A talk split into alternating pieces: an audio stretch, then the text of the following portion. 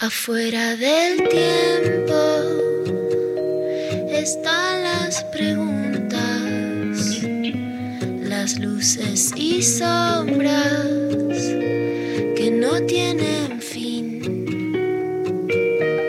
Ahí en la frontera están las señales, besando los bordes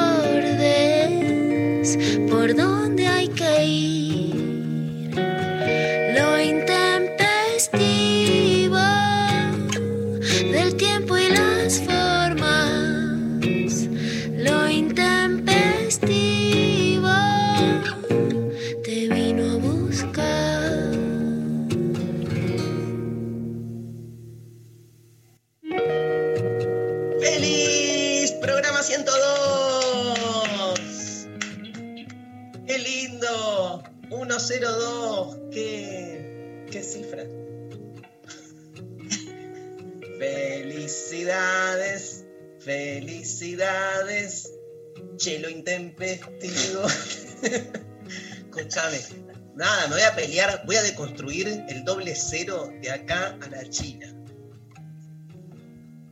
¿Cómo, es- cómo están? ¿Cómo están? María Stanriver, Luciana Pecker, buen día. Hola. Hola, muy buenos días. Te quiero leer algo. Los varones con experiencias sexuales con muchas mujeres son pillos. Seductores, ganadores, inconquistables, exquisitos, misteriosos, atractivos, potentes.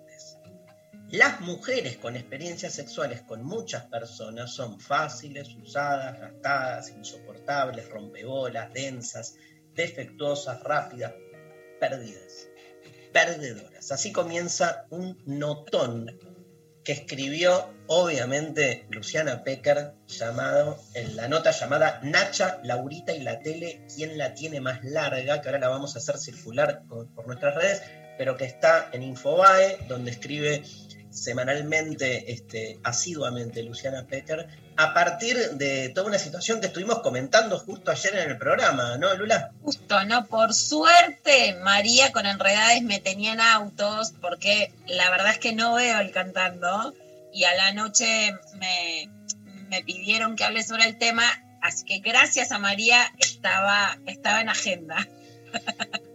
Total. Bueno, pasaron, pasan muchas cosas en el, en el programa que son disparadores de situaciones. Y una de ellas es que ayer, este, además de este tema, y, que obviamente todos nuestros oyentes pueden leer la nota de Luciana como para este, ver bien cuál es también nuestra editorial, ¿no? nuestro perfil en relación a esto, cómo lo trae María, cómo lo elaboramos, por qué le damos también, este, lo amplificamos o nos parecen situaciones que, sobre las que hay que volver todo el tiempo pero en el medio de eso hubo todo un relato, digamos que, nada, que me vi así como, este, no, no lo quería, me vi obligado, es como que el inconsciente, justo estaba Luciano Lutero también, entonces todo confabuló para que yo contara una escena a partir, claro, fue, fuiste vos que, dijo. que hablaste de Modart, María no sabía lo que era Modart, y entonces este, recordamos toda una escena primero lo que fue el paro ese de la CGT de Waldini en el año 88, que fue muy famoso porque se rompieron las vidrieras de Modart y hay fotos con gente chafándose alguna prenda, ¿viste? Lo- Este- lo- alguna prenda y especialmente eh, Dari y Mari, los maniquíes de Modart, ¿no? Que es como el muñeco. Pero vos sabés que ayer, viste, cuando una se queda y dice, con esa idea falsa de, de- de querer ser este, madre cultural, bueno, le quise buscar un videito a María para que vea esa maravilla del peronismo tallado durante el alfonsinismo. Ay, cuando vi el video, la verdad es que me morí. Un video de 15 minutos que hay. El nivel de bardo, quemando la sede del gobierno de la Ciudad de Buenos Aires en Plaza de Mayo.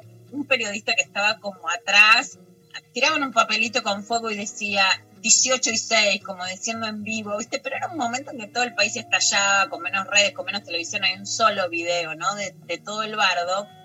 Pero la verdad que yo, cuando lo miraba, no podía parar de reírme y decir, ¿cómo hizo Darío en medio de este escenario? Que era fuego, gente corriendo, gases lacrimógenos, escándalo. Nos contaste un levante en medio de eso. Y la verdad que estuve como, como una hora el- como una loca Te quiero decir algo, es el mejor escenario. Es el mejor escenario de levante porque sentís que el mundo se está derrumbando y solo te salva el amor. Entonces, tan potenciados ahí muy fuerte como los dispositivos de seducción de, de todes, ¿entendés? O sea, todo el mundo ahí en el medio de un mundo que se cae a pedazos, ¿qué querés? Besarte, ¿no? La imagen mía era el, el- mundo derrumbándose y ahí nosotros dándonos un beso, el amor vence al odio, ¿no? Como una especie de anticipación profética que hicimos, porque ya venía sucediendo esto, pero lo peor, lo peor no es este que, no, la, peor escena no es esa, que tiene su costado positivo, porque de ahí salió una relación. De hecho, estuve algunos meses de novio con... eh, ahora vamos a contar un poco más la escena. Estuve un par de meses de novio, pero lo peor es que fue la primera marcha que yo llevé a Mauro. Porque Mauro, mi hermano, Mauro Z, era muy chiquito, tenía, no sé, 14 años, ponele, y este, yo lo, como que lo obligué a militar en la unidad básica y a hacerse peronista, este, obviamente. A Mauro lo hice peronista y pincha. Lo, lo, lo, lo, lo coaccioné, ¿no? Lo creaste, lo creaste. Sí, sí. lo- lo- Y entonces este, estábamos ahí con un par de amigos y había que llevar el bombo de, de la unidad básica y cuando empezaron a caer los carros hidrantes, todos corriendo, este, Nadie nunca quiere ser el que lleva el bombo. y menos cuando te están corriendo y tenés que salir a defender a, a- a tu hermanito. Y no entendí yo, la, la verdad que lo sigo trabajando en terapia, pero no, No. no. no, no entiendo cómo terminó él quedándose con el bombo y en el medio del, del- del estruendo. Y Eh, vos levantándote una piba en otro lugar. nos levantamos mutuamente. Yo lo que hice fue levantarla del No, Si piso. vos le das la mano del piso, ahí hay una acción. Vamos, vamos a nombrarlo. A mí me gustaría escuchar un poquito de, de ese kilómetro del relato televisivo en el video que, que podemos encontrar. Y cuando alguien estaba entrando a una ambulancia, mira el comentario que hacía un periodista, que yo creo que es muy pertinente para vos. Presta atención. A ver, Vamos, compañero, con una crisis histérica nomás. Y tiene un ligero corte en la frente que ya cortó la hemorragia. tiene una crisis histérica. ¿Qué dijo? Tiene una crisis histérica. O sea, había un tipo en ambulancia con sangre y otro va y dice, eh, ¿sabes qué? Tiene una crisis histérica. La crisis histérica era como que estaba nervioso, pero ojo con la crisis histérica en otra interpretación, ¿no? Yo, yo te quiero decir algo. Yo me, como que me, este, dudaba, me balanceaba, oscilaba entre levantar del suelo a esta chica que estaba caída, a punto de ser aplastada por un tanque de la policía. Y Bueno, el tanque sería militar, ¿no? Porque bueno, pero no, pero no. nunca llegaba, pero los tanques a reprimirse y llegaban rápido, ¿no? Escúchame, Lula, pero los carros hidrantes de la policía son medio tanquetas. Ah, sí, ahí sí. Sí, y entonces estaba ahí entre, digamos, nada, salvar a alguien y del otro lado sacrificar a mi hermano, que yo veía cómo se iba, digamos, cada vez lo, iba comiendo, lo iba fagocitando el humo, ¿entendés? Y estábamos todos corriendo y el pendejo que, claro, eran chiquitito, no podía correr con ese pedazo de bombo. Y, este, ¿saben qué? Este, tenemos un testimonio de, de- de ese momento. ¿Te parece, González, dar un testimonio especial sobre lo que sucedió con Mauro Zeta y el bombo que se lo iba comiendo? Fue una situación dramática, la recuerdo todavía. Yo era un pequeño, mi edad oscilaba a los 12, 13 años, no mucho más, habrá que hacer cuentas para los rigurosos, para la ciencia. Era una de las primeras movilizaciones de las que participaba siendo un puber y en un momento se pudrió todo. Empezaban a volar palos, cascotes, rompían banderas, corridas, piñas. Y uno pensaba en su imaginario adolescente que su hermano mayor lo iba a rescatar de ese caos. Y no fue así, no fue así. Eh, lamento informar que en ese momento primó en Darío Gabriel eh, el capitalismo, cal- calculo, el individualismo, el amor, diría él. Y recuerdo que mientras volaban los cascotes, las corridas se generalizaban, esto después terminó con la famosa imagen del saqueo a la tienda Modar. Me dejan a mí con un bombo que pesaba más que yo, nunca lo había tenido en mis manos, y lo veo a Darío Gabriel aferrado a una señorita, no recuerdo nombre, eh, a los besos, básicamente, entre los cascotes, las sirenas, los gases lacrimógenos, y este joven, hoy, señor de 48 años creo que tengo, 7, todavía sufre los embates de aquel momento. No hay reproche, simplemente información.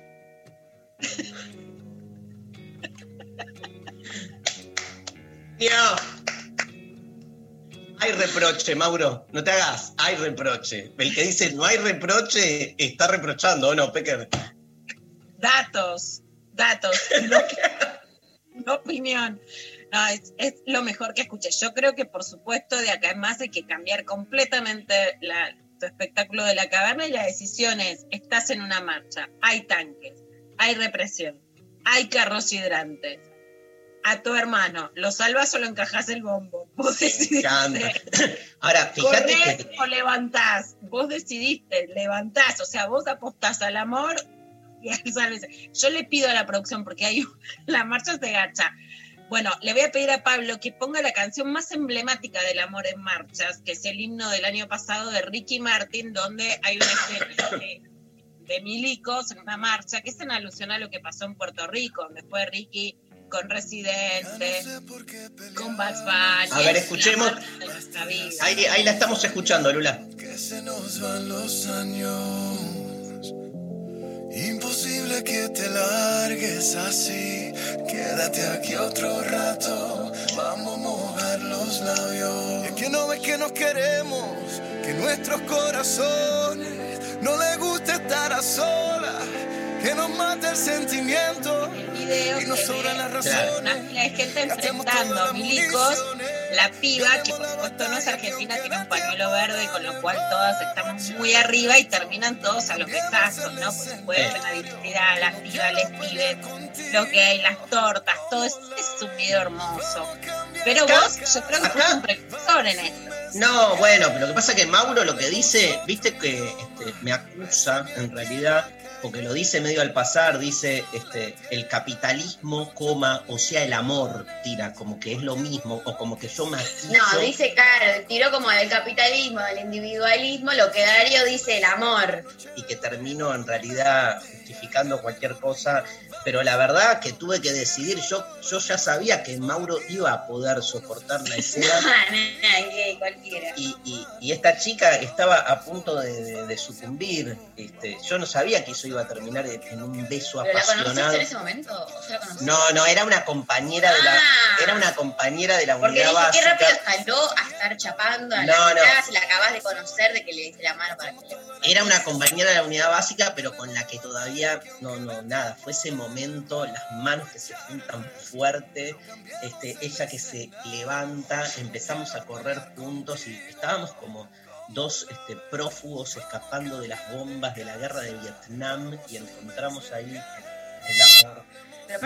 Es, un momento re desesperante el momento de ser militante corriendo de la policía, que yo eh, nunca lo había vivido hasta cuando en la presidencia de Mauricio Macri, eh, una de esas tantas marchas hacia en Plaza de Mayo que terminaron con represiones terribles, que yo dije, nunca me va a tocar vivir correr de la policía manifestándome porque la democracia está todo bien y de repente me encontré una vuelta con eh, el gas lacrimógeno que venía y todos empezamos a correr y tipo, es una desesperación en el cuerpo que te desorientás, que decís no puedo creer no sé qué, y como para en ese momento poder conectar, yo no podía conectar ni conmigo misma, y me ¿Sabes cómo encanta poder conectar con un otro. ¿Sabes cómo se llama eso?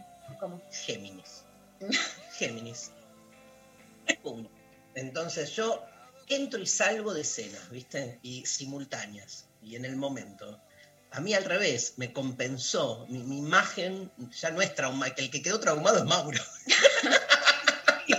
Por eso, vos elegiste, elegir en, elegir en la represión es Bueno, superior pero- a elegir en la caverna. es superior. Por algo se dedicó a los policiales el chico. Por algo se dedicó a estos temas. Puedo decir que ese fue el trauma inicial. Obvio, obvio, no me cabe duda. Bueno, con todo esto, a propuesta de Luciana Pecker, tenemos la consigna de hoy, ¿no, María Stanriver? Sí, nos escriben al 11 39 39 8888 o arroba el intempestivo en Facebook, Instagram y Twitter. ¿Cuáles eh, fueron los lugares más insólitos en los que conocieron a alguien, no? Sí, ¿Algo sí. así?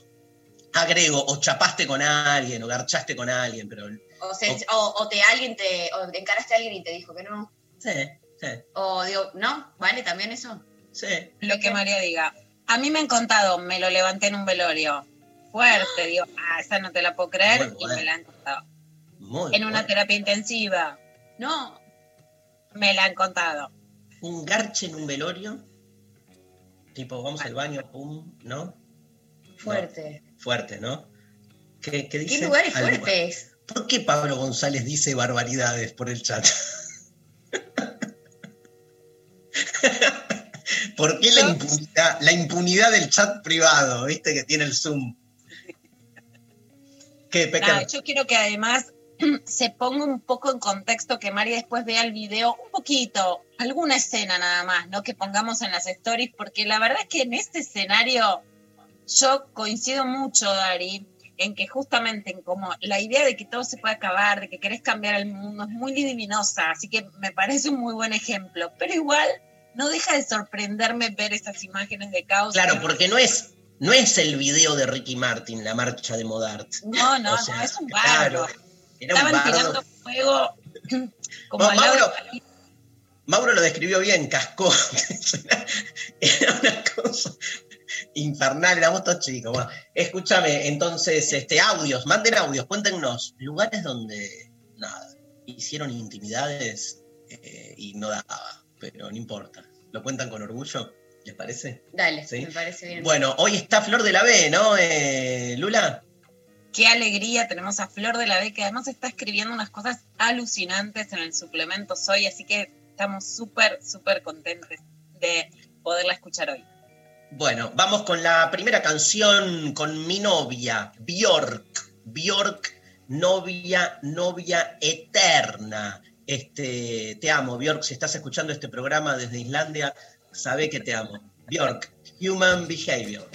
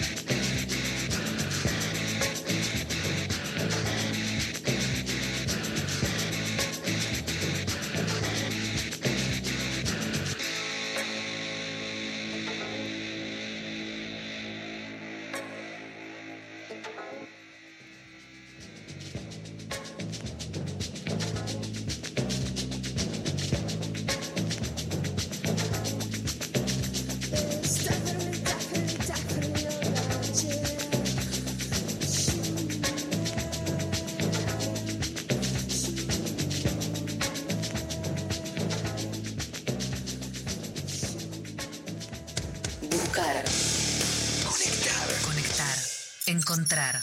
93. 93. Nacional Rock. 7.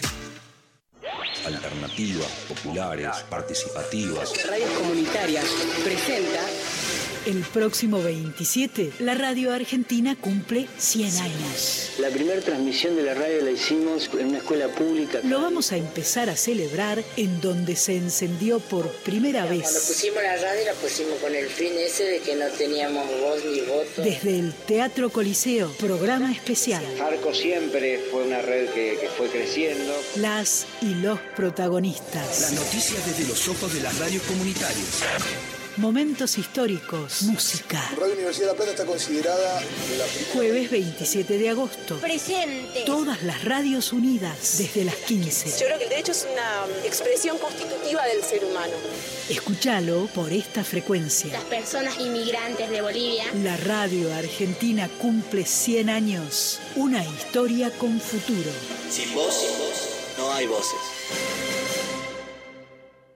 Aprende un idioma en el principal centro del país. Cursos grupales por videoconferencia. Últimos lugares. Comienzo de clases semana del 24 de agosto. Centro Universitario de Idiomas. Teléfono 53 53 3000 www.cui.edu.ar. También cursos online individuales.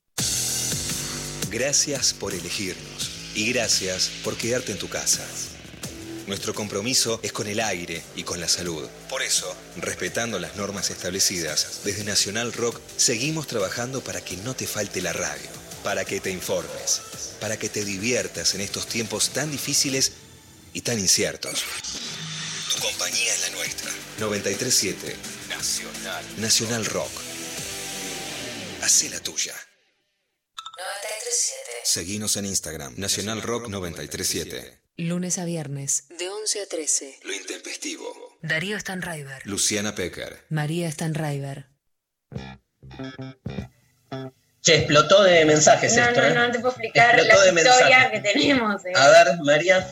Eh, por WhatsApp nos llega el garche más desubicado, lo tuve en el casamiento de mi primo por iglesia. Tenía una amiga que estaba buenísima y me la presentó ahí mismo en la iglesia. Terminamos garchando en la casita de madera donde el cura toma confesiones. ¡Ay, Siempre, no! siempre hay que garchar en una iglesia. No podés salir de este mundo sin esa este, profanación. Eso, o sea, te pueden meter la cruz por todos lados, pero siempre el deseo vence a la represión, carajo. Muy bien lo que dice Sophie Cornell, pero nunca con el cura, salvo que seas Camilo Gorman. y, el cura Yo se conozco- haría si vos quieras. Yo conozco, voy a tantear si quieren hablar y les hacemos entrevistas. Yo conozco tanto del mundo judío como del mundo católico, este, eh, gente que de algún modo el enamoramiento los hizo salirse de, de- de la religión.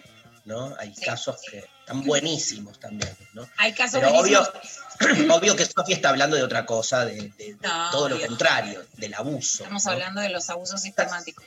Pero ¿Sabés que, bueno, Mau- ¿sabés, Lula, perdón, ¿sabés que Mauro trabajó mucho el tema de, Sí, de tiene abusos un de- libro. tiene un libro sobre abusos de la en la iglesia. sí. Perdón, ¿qué decía? que es súper interesante. Nina Brugo, que es pionera de la campaña por el aborto legal, tiene esa historia.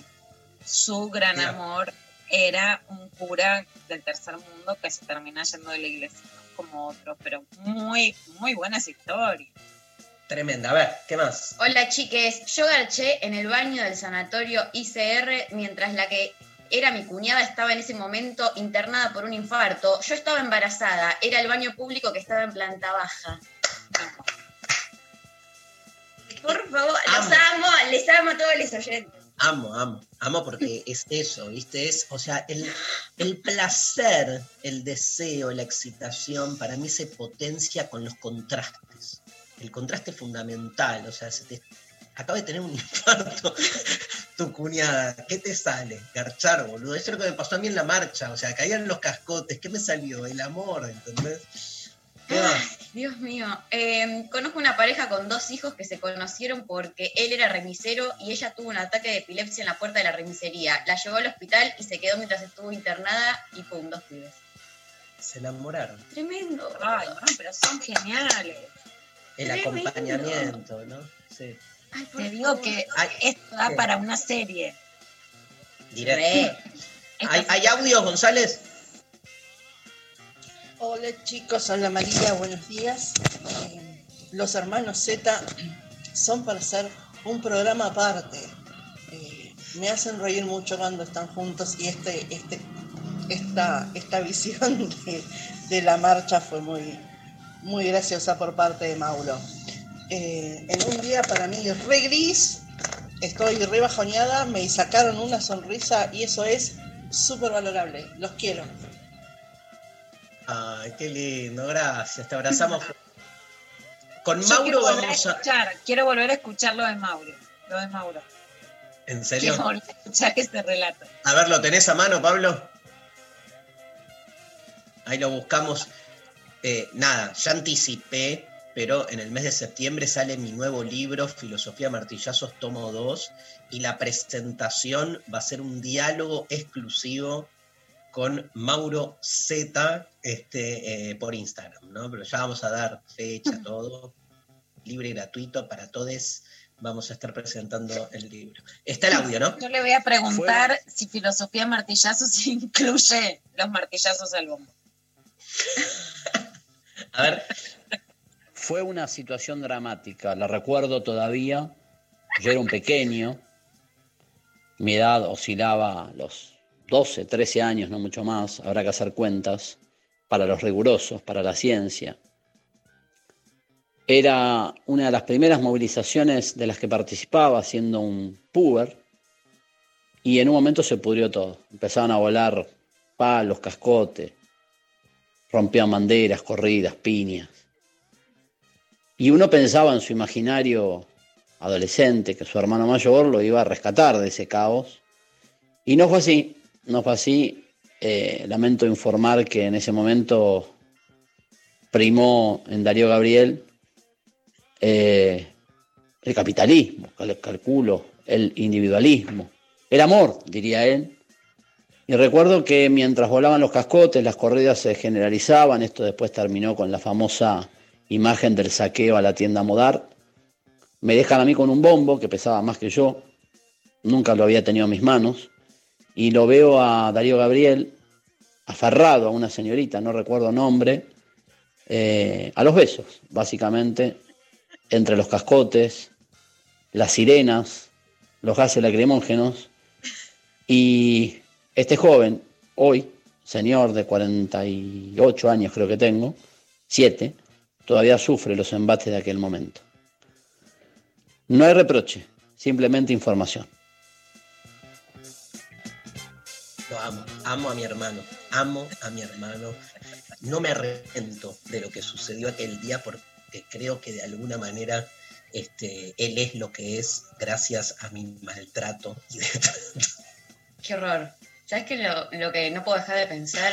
Realmente los bombos son grandes y pesados, o sea, a, a niveles eh, interesantes, ¿no? Como que yo he tratado de colgarme un bombo y caminar y, y usarlo y en alguna que otra marcha y, no pude. Entonces me lo imagino a Mauro, todo un esparraguito de 14 años con semejante monstruo encima. Mauro tuvo como un despliegue físico de más grande. O sea, a esa edad era una especie como de, de- de espárrago, ¿no? Digamos, que era, era muy chiquito, o sea, era inhumano lo que estaba sucediendo. Y yo tengo la imagen con mi amigo Javier, que era como el otro con quien coordinábamos la JP, estábamos como corriendo y yo mirando para atrás y lo miro como diciendo, boludo, y nada, no,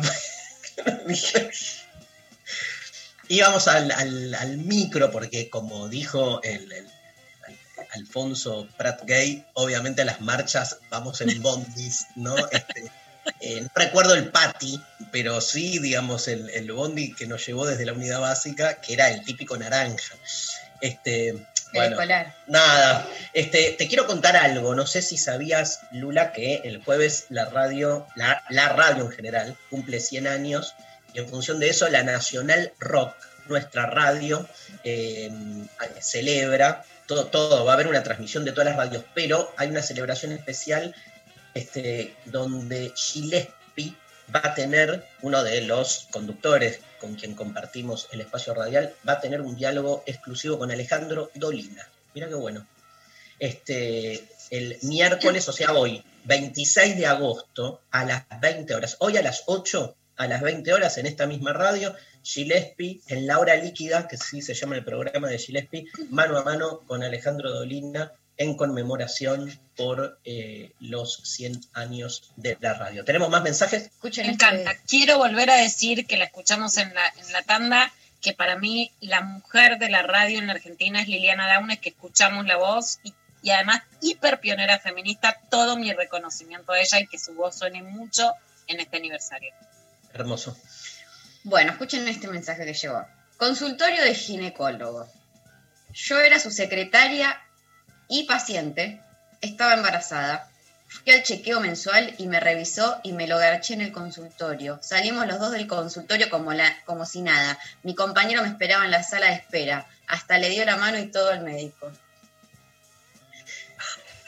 Border. ¡Tremendo! Luciana no Superó expectativas, superó. superó toda expectativa. Borde. Estamos en el borde. Estamos en el borde. Escúchame. eh, igual, digamos, hay como un goce en el re. Voy a hacer psicoanálisis barato. Hay un goce en el relato en terminarlo con las manos de los dos varones Obvio. tocándose, porque no, ¿por qué es un dato importante para ella? Digamos, este, no digo que no lo sea, pero hay gente que vive este tipo de escenas sin tanto complejo. Acá hay como algo que se juega ahí, igual me encanta. Más, más, más, más, más. Me gusta la, de, la desacralización del embarazo como asexuado, ahí rompió todos los tabúes. Yo tuve un, un vínculo hace muchos años con una mm, chica que estaba embarazada de este, seis meses. Sí. Increíble. Y es otro mundo, ¿eh? Cuando ella lo lleva con su, eh, con autonomía, con decisión, ¿no? Es todo un tabú también el embarazo y el placer, ¿no? O es todo un tema, no sé si un tabú. Un tema. Sí, es un tabú, es un tabú muy claro. Y la sociedad juzga muchísimo a las mujeres que tienen algo. Hay un caso histórico en la Argentina que es muy claro, en donde, donde hay una mujer que ocupa un lugar, un perfil muy alto eh, y que fue muy juzgada cuando tuvo una relación durante su embarazo. De acuerdo. ¿Otro mensaje? Sí. Buen día, intempestives. El lugar más extravagante donde conocí a una persona fue el velorio de mi abuela. Es amiga de mi prima, pero nunca la había visto hasta ese día. Resulta que después de ese acontecimiento nos pusimos en contacto, nos vimos y terminamos siendo novios. Vale aclarar que cortamos. Saludos a todos. Hermoso, bien, está, pero no hubo garche en el, En el velorio, En el no, velorio. no, pero se conocieron ahí, que es un montón. obvio, obvio. Lo del garche lo introdujiste vos, Dari. Yo quiero decir que lo que yo preguntaba es dónde conocieron. Ah, bueno, ya. Vos tampoco ¿Qué, te qué, y dijiste mojame toda. No, ahí En hebreo. conociste. ¿eh? En, en el hebreo antiguo, en la Biblia, cuando este, se habla de garche, usan el verbo conocer, ¿sabías? Dicen, por ejemplo, tal profeta conoció a tal mina. Y conocer es que, que garcharon, ¿entendés? Pero como que no pueden poner garche, entonces aparece el verbo conocer. Nada, te la dejo porque ustedes ah, generan esta grieta entre yo diciendo dónde garcharon y ustedes diciendo dónde conocieron, como si fuese algo este, puro, ¿viste? Como desprovisto de, de, de- de maldad, no sé, de, de lascivia. A ver, otro. Hola chiques, yo garché una noche con un flaco que era el doble de Pablo Rago en el fondo de la costera criolla Buenos Aires La Plata viniendo de un casting en Canal 7. ¡Bravo! amo, amo garchar gente por parecidos con alguien, ¿entendés? Tipo, El día de ¿por los mejores mensajes. Son Boludo. increíbles estas historias. Pero quiero esto. O sea, ¿por qué no me garchas? Y porque son parecidos. Dios Ah, ¿Cómo le decía? Pablo. Pablo, Pablo. Pero no me llamo Pablo. Bueno, Nada.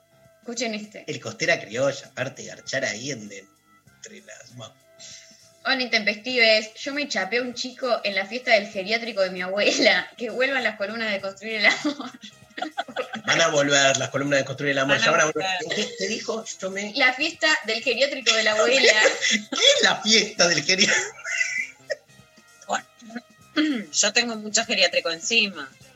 Yo ¿Pero tengo por qué la geriátrico. fiesta? ¿Pero ¿Qué es? fiesta? ¿Viaje de egresados? ¿Qué es? Uno va ahí, las fiestas del geriátrico son una cosa hermosa. La fiesta es como organizan algo, llaman a los familiares, vas, le pones una onda, una ternura, la fiesta es todo arriba. Yo conocí, a mí por ejemplo, el tipo, y he conocido, ¿no? Que trabaja en un geriátrico, musculoso, joven, qué sé yo, y le pone onda y cuida a los viejitos, Agarcharlo. peor que la tonada. Ya está, no necesito nada más. Ya está Parece- dentro. Sí, me, me encanta. Ahí es como garpa la ternura, Dari, si queremos. Sí, sí, obvio. Tenés razón. A mí la. Yo me quedo con la tonada, ¿eh? La tonada a full. Eh, eh, estamos. caen muchos mensajes, Sí, ¿no? Está tremendo. Eh, les cuento este. Buen día.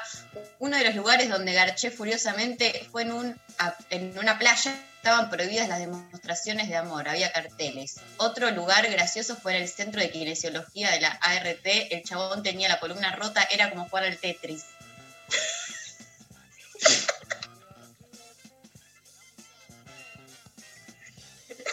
Son muy fuertes mensajes. Che, ¿audios cayeron o no, González? A ver. Tempestives. Era el comienzo de los 90. Éramos cuatro mujeres jóvenes y bonitas que viajábamos de mochileras a dedo y nos levantó un camionero hacia Tierra del Fuego, que era donde íbamos, en la que venían otros dos mochileros ya arriba en la cabina del camión. Y terminé chapando con uno de ellos ahí, en el camión. No hubo sexo porque yo era muy joven y muy reprimida en esos tiempos. Amo, amo, porque cómo le quedó, no hubo, ¿viste? O sea, pasaron años y ¿Cómo lo hubiera hecho? Yo era muy Claro. joven, pero no muy reprimida, y le digo a mi hija que por suerte está durmiendo está a esta hora que no haga lo que hizo su madre, pero he tenido unas experiencias alucinantes haciendo dedo y metiéndome en un camión igual que ella. Nos metimos, somos Mirá. la generación que nos metimos, con, hicimos dedo. Y nos metimos en un camión de Fargo atrás, cerrado, en la caja cerrada, no al viento, que hoy decís, ¿qué hicimos? Tremendo. Y hubo sexo con los camioneros que eran unos divinos, se desviaron, nos llevaron hasta Tafí del Valle, nos dejaron pan Fargo y de las mejores historias de la vida. No puedo creer. O sea, te llevaron a tu lugar de destino, tuviste sexo y te llevaste de, de- de- Pan, el todo pan. lo que tiene en la calle. Sobreviví a ir atrás en una caja cerrada. Hoy te agarran y es trata de personas, pero así, así salimos. Último mensaje por ahora. Hola, Intempestive. Yo conocí a mi ex en un bar. Yo era clienta y él mozo. Después de un rato de palazos, cuando se acercaba a la mesa, terminamos chapando en el baño del bar. Me encanta. Hermoso, hermoso. Hay, hay muchas este, de, de trabajo. ¿Qué dice acá? Eh, ah, a ver, eh, un audio que directo este, eh, para Luciana. Hola, pues yo me vine desde Medellín hasta Buenos Aires en bus, en colectivo. Fue un viaje de una semana y bueno, ahí conocí a un chico divino que también hizo el viaje, iba para Chile y terminamos garchando en Lima, garchando en Bolivia, garchando en el bus y bueno, maravilloso, maravilloso. La liberación latinoamericana. Vamos ahí. La En patria grande. Claro. El acento de Medellín, o sea, ya es erótico. Es, es, es sexual escucharte. Es hermoso.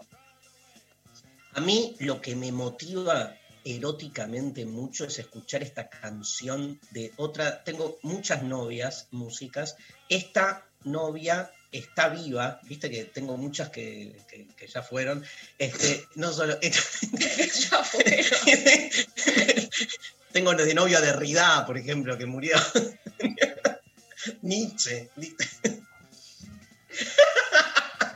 esto es de construir el amor a martillazos. Hicimos un semblante.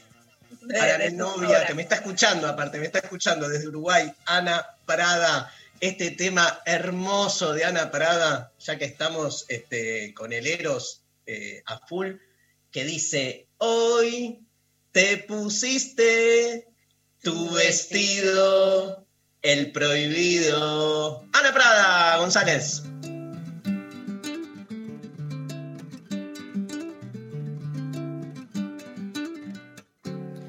Hoy te pusiste tu vestido, el prohibido. Vos inconsciente, tan decente, desmedida. Tu figura se la lleva a la calle, ese farol, y en la esquina te espero desmedida, inconsciente, sin alivio.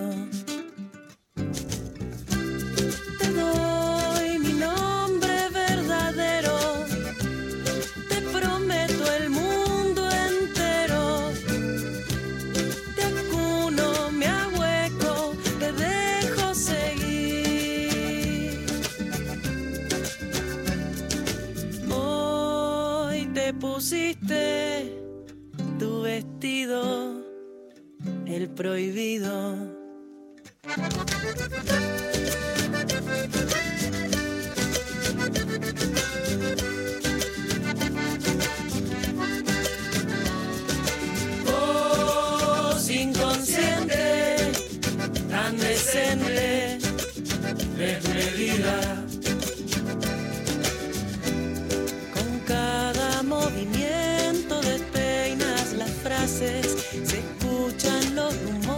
Pero no le haces caso. Detenida, un instante, sin medida.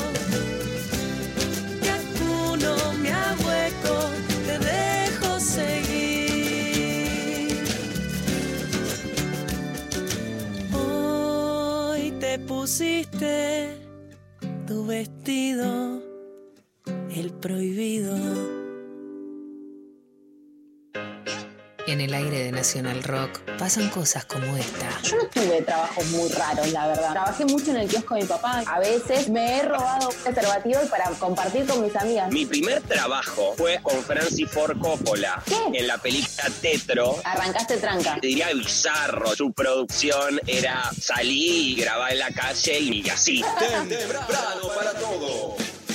Flor Alcaraz, DJ Pradón. Temprano para todo. Lunes a viernes, de 6 a 9. Música, noticias y algunas cosas para gente despierta. Temprano para todo. En 937 Nacional Rock. Da comienzo la primera parte de la transmisión por Algo se conectó. No paró de emitir señales al éter. Al éter. Radio Bangkok. Un transistor. Estoy mucho más en mi Voces. que está arrancando. Músicas. Ricardo Moyo. Aguante la radio. Silencios. Desde la base Esperanza, Antártida, Argentina. Al espacio. por siempre. Conecta a todos los argentinos. Sonidos. Puede llegarse hasta el navegando por el canal Al infinito. Cualquier dolor de cabeza lo quita con un genio. 100 años de radio. De radio. 937. Nacional Rock. Lo intempestivo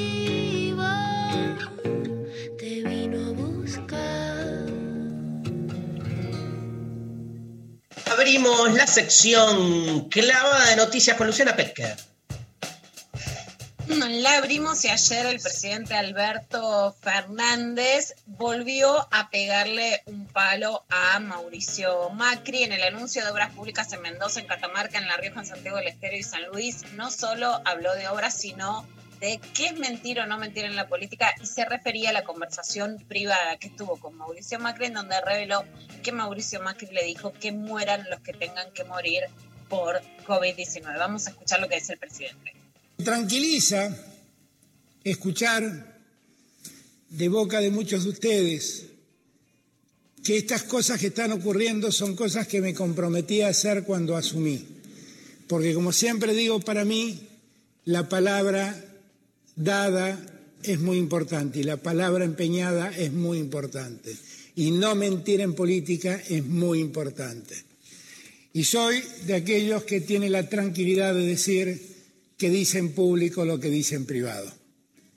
Y por lo tanto, en cada reunión privada que tuve con los gobernadores y les dije esto lo podemos hacer, esto espera un poco más, he podido cumplir con la palabra que empeñé con ellos. Y eso me da una enorme tranquilidad, porque creo que es la forma en que le vamos a poder, vamos a poder poner la política en el lugar que corresponde como un acto de servicio realmente en favor de la comunidad.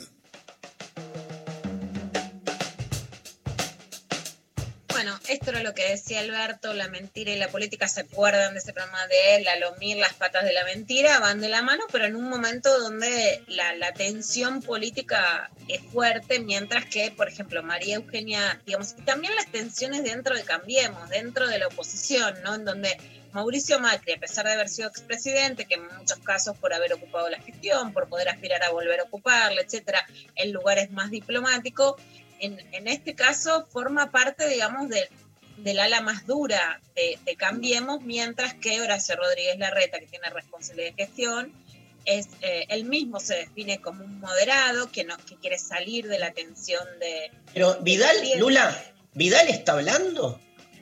Bueno, Vidal no está hablando, pero ayer se publicó una nota en Infobae en donde lo que se contó es que está haciendo Zooms con agrupaciones partidarias y lo que trascendió es que en un Zoom, esto es lo que relata la nota, con agrupaciones cercanas al radicalismo, dijo una frase que me parece interesante para pensar, que lo que tiene que revisar, eh, cambiemos, no es solo si puede volver a ganar, sino si puede gobernar bien. O sea, Vidal está pidiendo una autocrítica sobre la gestión del macrismo. Hubo muchas diferencias en el último periodo. eh, entre Vidal y Macri. En principio fue investigada, no investigada, fue espiada, ¿no? Esto sale de, de las causas de espionaje, pero además, bueno, hubo muchas diferencias económicas sobre el manejo de la crisis, etcétera. Y la sensación un poco más allá de la postura política es que Vidal, que siempre tuvo buena imagen, eh, no quiere volver a poner la cara sin tener un respaldo para volver a hacer gestión si es que aspira a algún cargo presidencial, de gobierno, etcétera, ¿no? Pero eso es lo que trascendió. Yo creo que también incide que, que tuvo coronavirus, entonces tiene una postura, la verdad es que tiene una postura diferente eh, en relación a la cuarentena. En una nota de Analia Argento también trascendió sin que hable públicamente. Margarita Stolbizer, por ejemplo, le pide que hable pú- públicamente, pero trascendió que ella tiene una postura más pro cuarentena. Y si tenés críticas, no una postura de salir a hacer una marcha, ¿no? Eh, Claro. Su pareja también estuvo con coronavirus, su suegra. Digo, me parece que ahí hay un lugar de un poquito más de responsabilidad política y esa, y esa diferencia se está, se está haciendo sentir. No, y se nota además, digamos, por lo menos el perfil, ya cuando era gobernadora, más allá de, de lo que a uno no le cerraba más en términos de modelo, me parece que nada, es, dentro que Cambiemos tiene un perfil como muy serio, muy sensato al mismo tiempo, ¿no? Digamos, bien por ahí también otros este, integrantes de, de ese espacio que son como más, más talibanes. Sí, y esa diferencia se sostiene. Durante mucho tiempo la gran interna fue Horacio Rodríguez Larre- Larreta y María Eugenia Vidal, que aspiraban como a ser los presidenciables. Y, la- y, digamos, la, la línea divisoria pasaba por ahí. Y hoy la línea divisoria es entre los moderados que están gestionando o que piensan en la gestión real y los que están más pensando en hacer política para erosionar a la actual gestión, ¿no? Esa hoy es la línea más fuerte divisoria. Y Mari, Dari, como venimos hablando y vamos a continuar contando en el programa, un tema que se cuenta, pero muy poco y que no se va al fondo, que son los incendios en la Argentina. Y en este caso yo les había contado algo, pero vamos a profundizar en un incendio en particular en la localidad de San Cayetano, en Corrientes, donde hay una, una reserva natural donde se estudia por parte de investigadores del CONICET la flora y la fauna, los monos carayá, entre otras especies, donde un incendio se pudo apagar también con una presencia del Estado, del Ministerio de Ambiente en ese sentido, pero vamos a escuchar distintos relatos que son muy esclarecedores. Les pido que les presten atención a lo que va a decir Martín Kowaleski, investigador del CONICET, director de la Estación Biológica Corrientes, que está en el Parque San Cayetano. Una de sus frases es, el fuego es capitalismo. Hola, mi nombre es Martín Kowaleski, soy investigador del CONICET y trabajo en la Estación Biológica Corrientes, que se encuentra en el Parque Provincial San Cayetano, a unos 20 kilómetros al sur de la ciudad de Corrientes.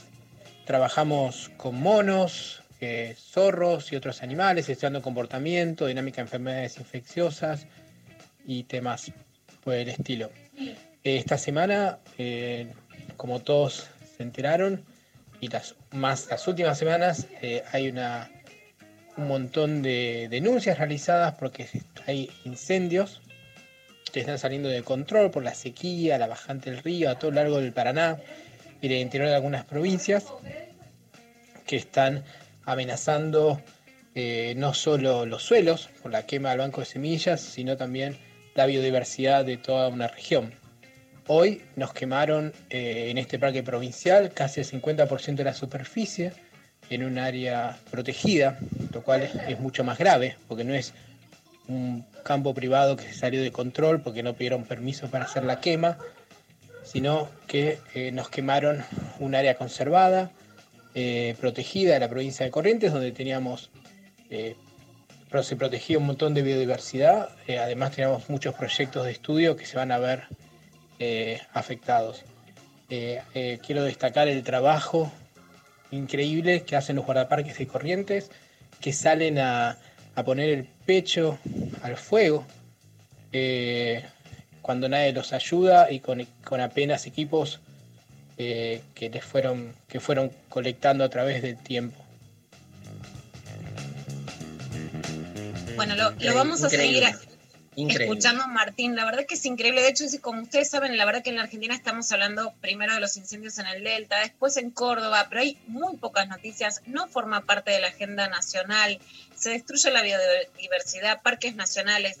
Y como él dice, en la Argentina y en América hay cuestiones meteorológicas, digamos, falta lluvia y por eso se han propagado desde el calentamiento climático hasta que haga una ola de frío, que, la, que haga más calor que en cualquier otro invierno, que haya pandemias, es parte de la destrucción de la biodiversidad y esto es lo que hay que entender, pero además básicamente los incendios no empiezan por la quema de, pastizales que no son situaciones azarosas, tiene que ver con los modos de producción de la ganadería y de, de quemar terreno y esto deriva en estos niveles de destrucción.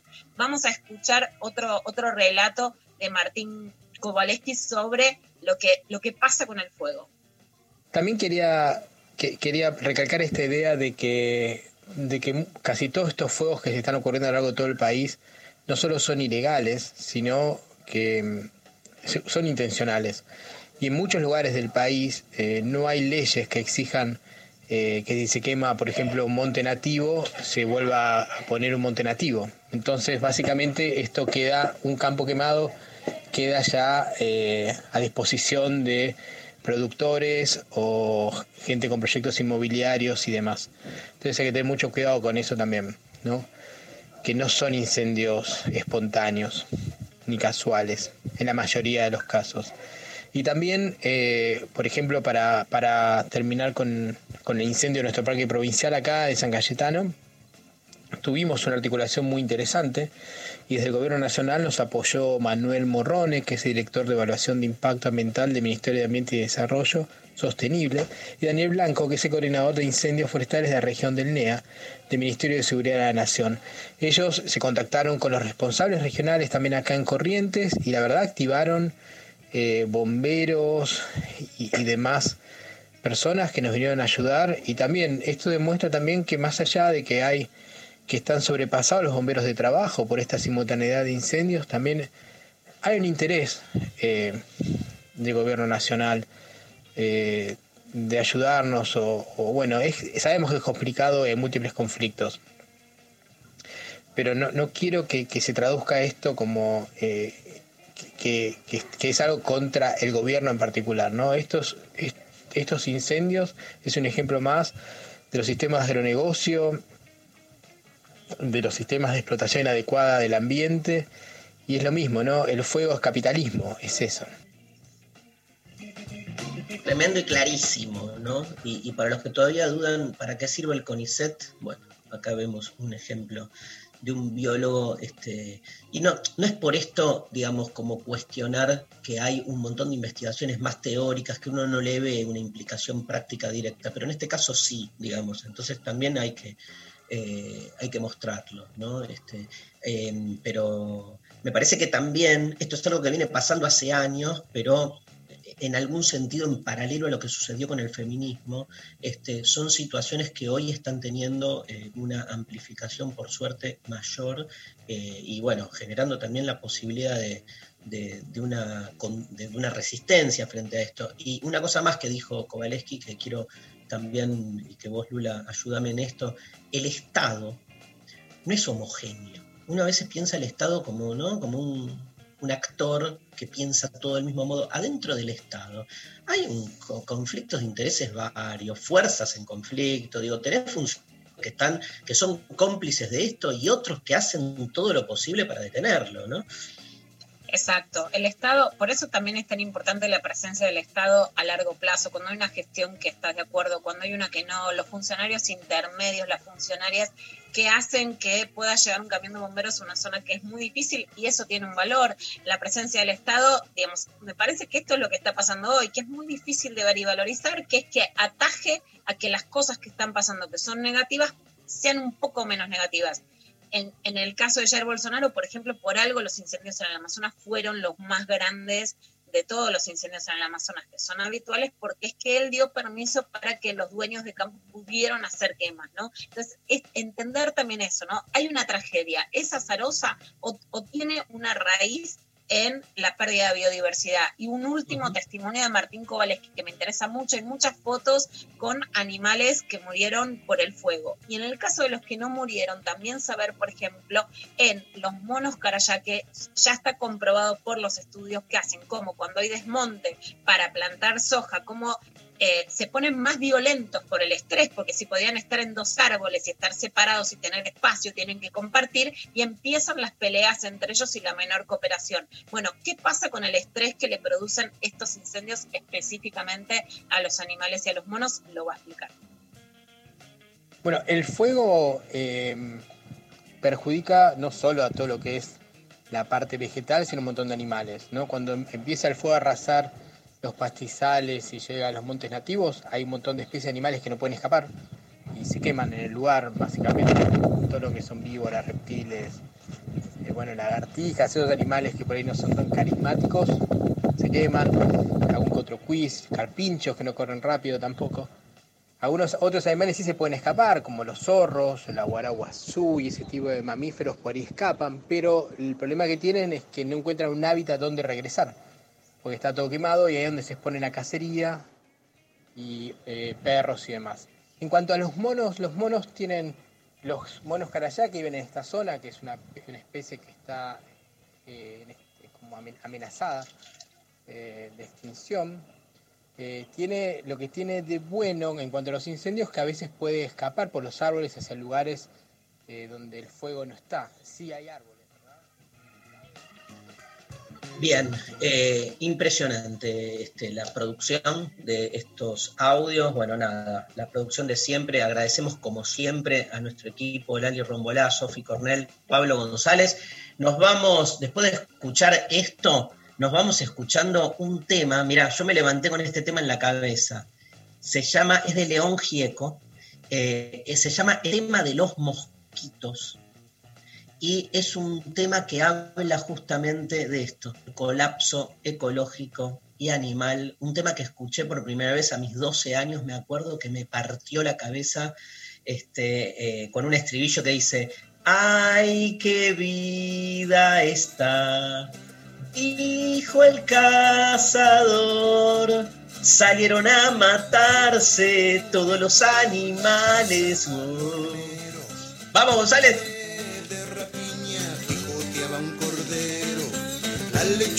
Se prendió de los ojitos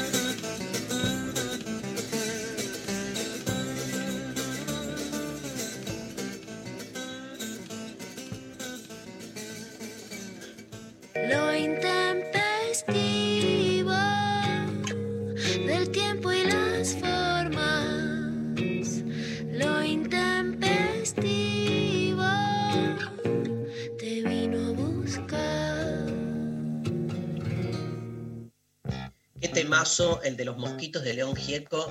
Este, qué lindo volver a escuchar ese tema en el medio de todo lo que nos contaba recién este, el investigador de CONICET, Martín Kowaleski.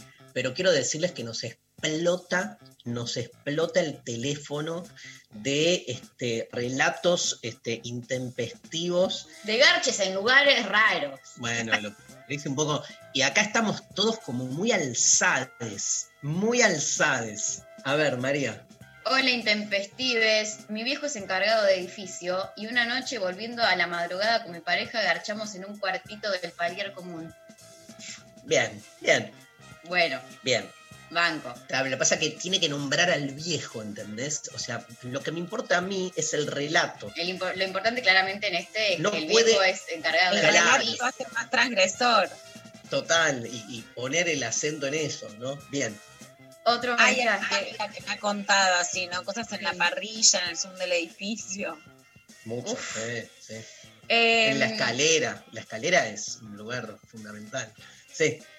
Uf, en el baño de una estación de servicio en Los Pagos en Varadero. Terminó de manera conflictiva con los empleados, pero no me lo olvido más. ¿Por Porque qué el conflicto? Los querían sacar, me Claro, imagino. porque los le- quilombo con los empleados del lugar. Dios mío.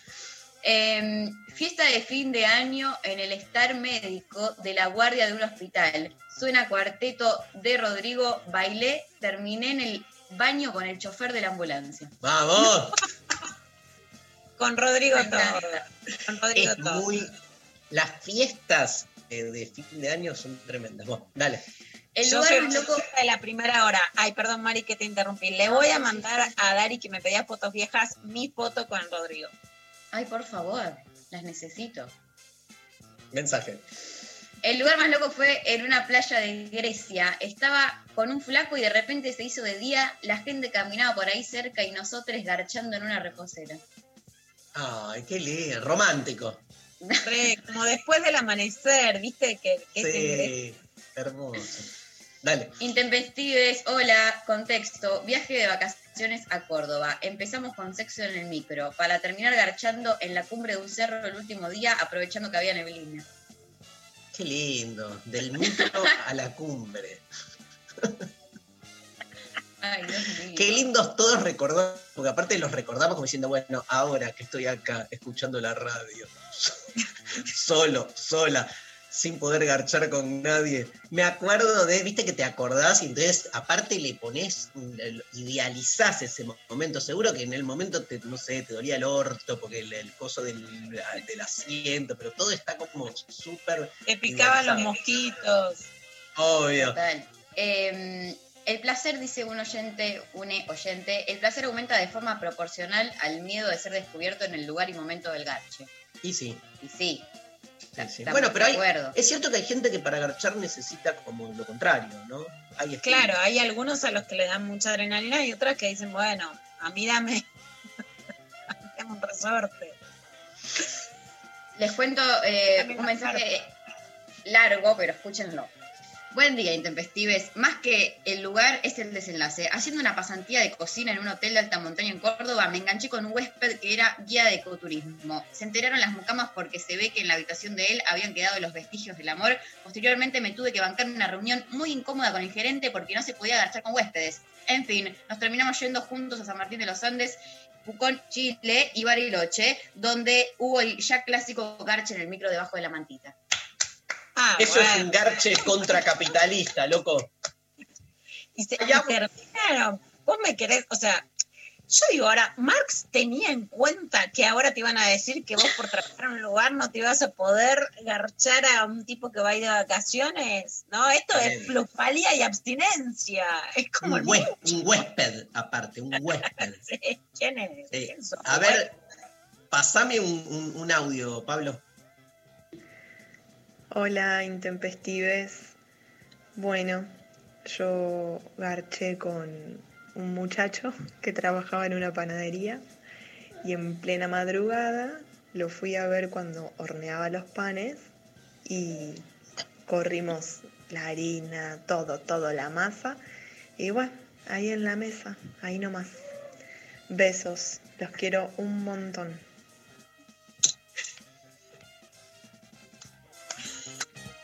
La pregunta es, ¿la transpiración del sexo fue parte, ingrediente del pan de cada día, digamos? Porque qué lindo, ¿no?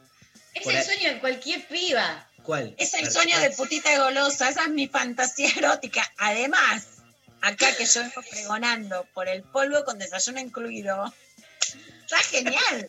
¿Entendés? O sea, Cogés ahí, te dan la media luna. Listo, todo, todo. Otro audio, otro audio. Ay, quería aclarar que el flaco también era electricista y lo conocí porque le hizo trabajos a mi viejo en mi casa. Beso.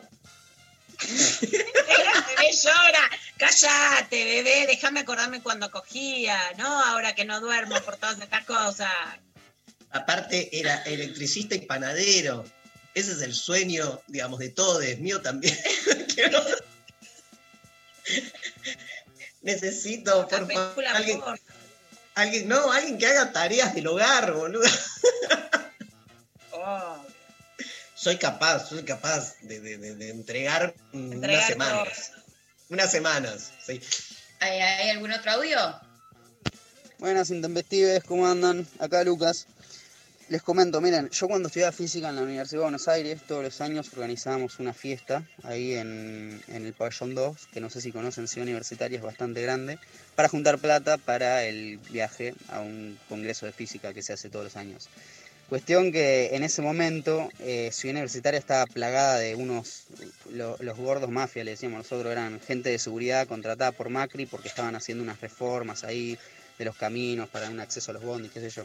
Cuestión que estábamos con una piba con la que queríamos coger y andábamos dando vueltas por ahí y terminamos garchando ahí en la intemperie, en, en un rinconcito que daba a la entrada del pabellón de industrias y era genial porque, claro, estabas con la adrenalina mirando para todos lados de que no pase ningún guardia de seguridad. Ay, qué recuerdo. Muy bueno. ¿Cómo- Lo que no va a pasar cómo- nunca en Ciudad Universitaria es un bondi. Y si, pa- y si pasa, no arrancan. Se quedan ahí, pero no arrancan. ¿Cómo le gustaba la presencia de los gordos mafias? Le gustaba más eso que otra cosa. Tenemos no me hago cargo del mote gordofóbico, no lo apruebo. Quiero, quiero dejar sentado, pero más vale. al Congreso de Física no le importaba nada. Pero aparte, en los congresos académicos, lo que hemos garchado en congresos académicos, le importaba nada, viste los papers del orto, todo el mundo, aparte a la mañana siguiente, todos escuchando a las 9 de la mañana, imagínate en mi caso, eh, el concepto de Argé en el pensamiento presocrático de Parménides. Y vos con la cara desfigurada, el cuerpo totalmente en resaca y escuchando la monotonía de lectura de un paper, porque no le ponen ni onda. No, boludo, nada. A ver, yo ¿Qué? tengo muchas anécdotas también muy de plenarios militantes. De nos vamos todos en carpa a no sé dónde y, y- pura hormona y al otro día estás eh, debatiendo el concepto de, de, no sé, de la comunidad organizada. Claro, a las 10 de la mañana con resaca y los fernet tirados al costado. Bueno, Nada. O sea, las excusas para garchar básicamente se llaman cultura, ¿no? Digo, todo, básicamente. todo lo que creamos es una excusa para eso. Eh, bueno, hola Intempestives. Estando en Gualeguaychú en día de carnaval, me reencontré de casualidad con un chabón que había conocido en la costa el mes anterior y terminamos garchando en la costanera frente a una garita en donde un custodio merodeaba la zona.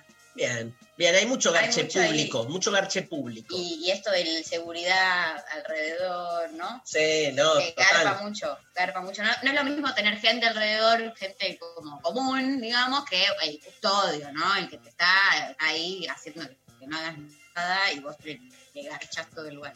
Le garchás todo el lugar, me encanta. Bueno, últimos mensajes. Últimos mensajes, como no, eh, acá eh, Belén nos mandó por Twitter, nada supera un garche en un velorio. Claramente se eh, rankea primero. Eh, Pablo González dice, además de huerta y morral, nuestros oyentes no tienen guita para un telo. Pablo, mira, Pablo te está muy bien atendido, entonces dice, ¿qué hace toda esta gente desaforada, viste? Nosotros vamos no sé cuántos días de cuarentena. Yo la cumplo, yo la cumplo. Todo esto es una abstinencia, por lo menos de que no se hablar de sexo. Se nota acá. Historias de, historias de telos también están buenas, pero dale, a ver. Debbie dice, jaja, bueno, qué consigna la de hoy. Eh, hace unos cuantos años atrás conocí a alguien que tenía internado a alguien en una clínica y bueno, fui a verlo y nos metimos en el baño de la habitación e hicimos la cochinación. Les amo intempestivos. Amo, amo como la seguridad, mundo de la policía, seguridad, vigilancia. Mundo, por otro lado, de hospitales, gente desde con infartos hasta- o sea, todo motiva, ¿entendés? Todo es una excusa, pero de los velorios. Hay que huir de la muerte, hay que, la- es la resiliencia hacia la muerte, es aferrarte a la vida bien aferrada. Vamos, vamos, bueno, vámonos, vamos escuchando a Virus. Y ya se viene Florencia de la B en lo intempestivo. Virus, imágenes paganas.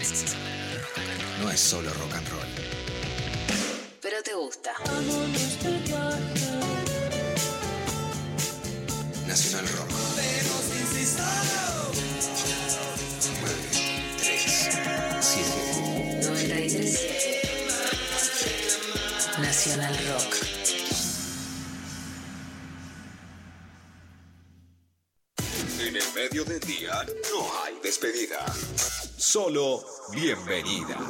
Hola. Hola, ¿qué tal? Hola, ¿qué tal? Hola. Hola, ¿qué tal? Hola. ¿Qué tal? Calu Bonfante y Lara Berrami. Date Carolias. Hola. ¿Qué tal? Lunes a viernes de 13 a 17. 937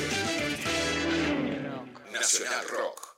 El coronavirus produce una enfermedad respiratoria leve, que solo en algunos casos puede complicarse. Se transmite por vía respiratoria cuando el contacto es cercano.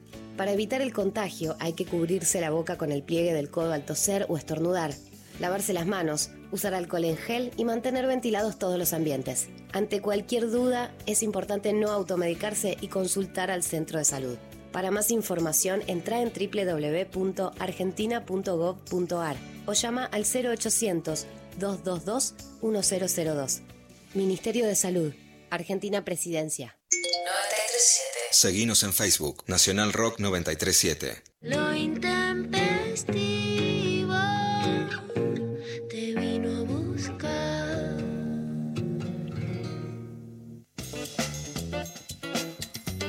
Bueno, seguimos en lo intempestivo. Hoy tenemos una invitada muy especial que estamos todos muy, pero muy contentos, contentas, contentes, porque es Florencia de la B, Florencia Trinidad,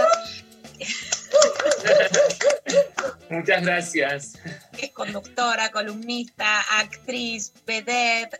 Y además está escribiendo unas columnas que son alucinantes en el suplemento Soy de página 12, que están buenísimas. La verdad que es hermoso poder leerte en tus posteos también.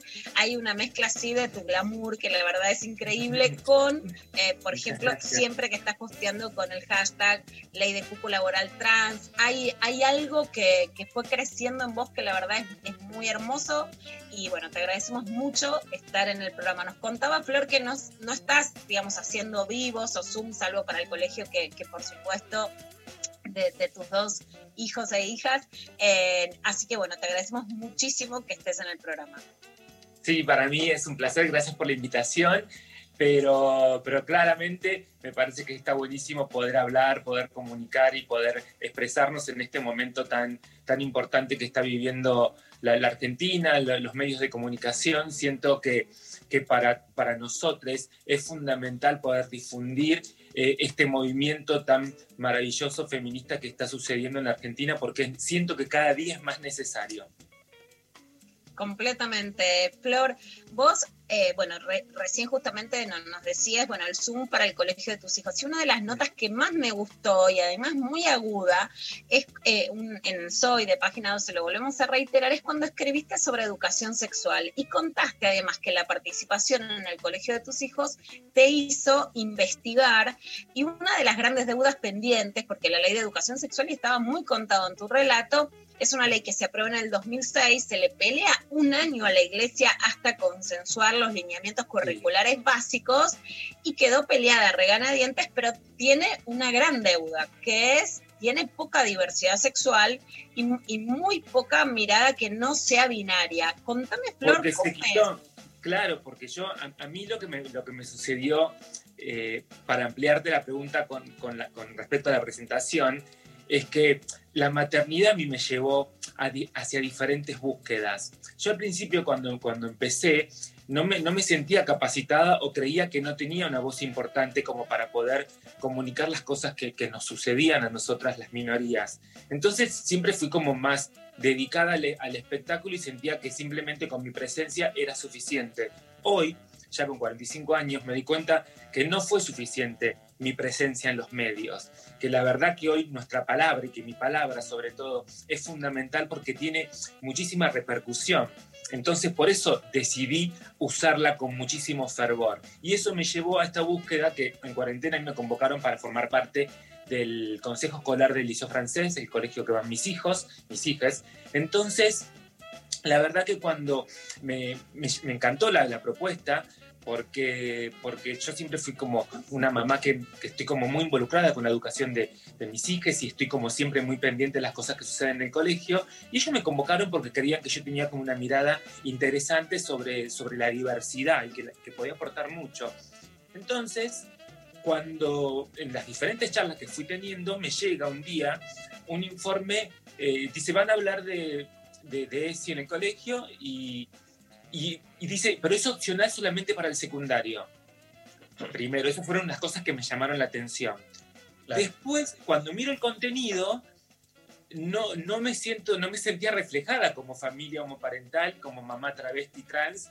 Eh, entonces dije, digo, no, acá hay algo que no. Entonces empecé a hablar con difer- diferentes personas y, na- y no llegaba a, a- nadie me daba una respuesta concreta. Entonces empecé a hablar con muchísimas más y fue una investigación bastante grande que me llevó a esto, a, a- a- a saber que la ESI, la verdad que cuando se aprobó, a pesar de que ten- tenemos que decir que es una ley de avanzada, sí es una ley de avanzada, pero lamentablemente por la presión de la Iglesia Católica acá en Argentina se quitó todo el material, el material de diversidad. Y otra cosa interesante es que cuando se aprobó no existía la ley de matrimonio igualitario, no existía la ley de identidad de género. Entonces hay como dos apartados, dos apartados chiquitos donde se habla. ¿Y qué sucede? A pesar de que es obligatorio y transversalmente en todas las edades en la Argentina, no se da, no se cumple. Entonces, ¿qué sucede y qué es lo que me pasa? Porque yo hace tiempo que vengo analizando la, la violencia que sigue creciendo en las redes sociales y en los medios en general y en la Argentina eh, hacia nuestro colectivo, hacia el colectivo travesti trans y hacia, hacia el colectivo LGBTIQ. Yo decía, ¿por qué pasan los años? Porque a mí yo debuté en el año 96 y yo pensaba en esa época, dentro de muchos años, quizás viviremos lo que pasa en España o lo que sucede en España, de esta, un poco de, apertura mental y, y de muchísima más de aceptación hacia lo diferente. Y hoy ya con 45 años digo, no está pasando, no está sucediendo. ¿Y con qué tiene que ver? Esto es un cambio cultural. ¿Con qué tiene que ver el cambio cultural? Digo, si nosotros no empezamos desde las escuelas, desde la infancia, empezar a contribuir con esas mentes y con, esa, con, la, con la necesidad de visibilizar nuestro colectivo, de naturalizar las cosas, porque nosotras durante muchísimos años fuimos eh, puestas eh, socialmente en el mundo entero, a través de los medios, a través del cine, a través de la televisión, de una manera espantosa, perversa, como si fuéramos monstruos, las travestis éramos monstruos. Entonces, ¿cómo cambias eso?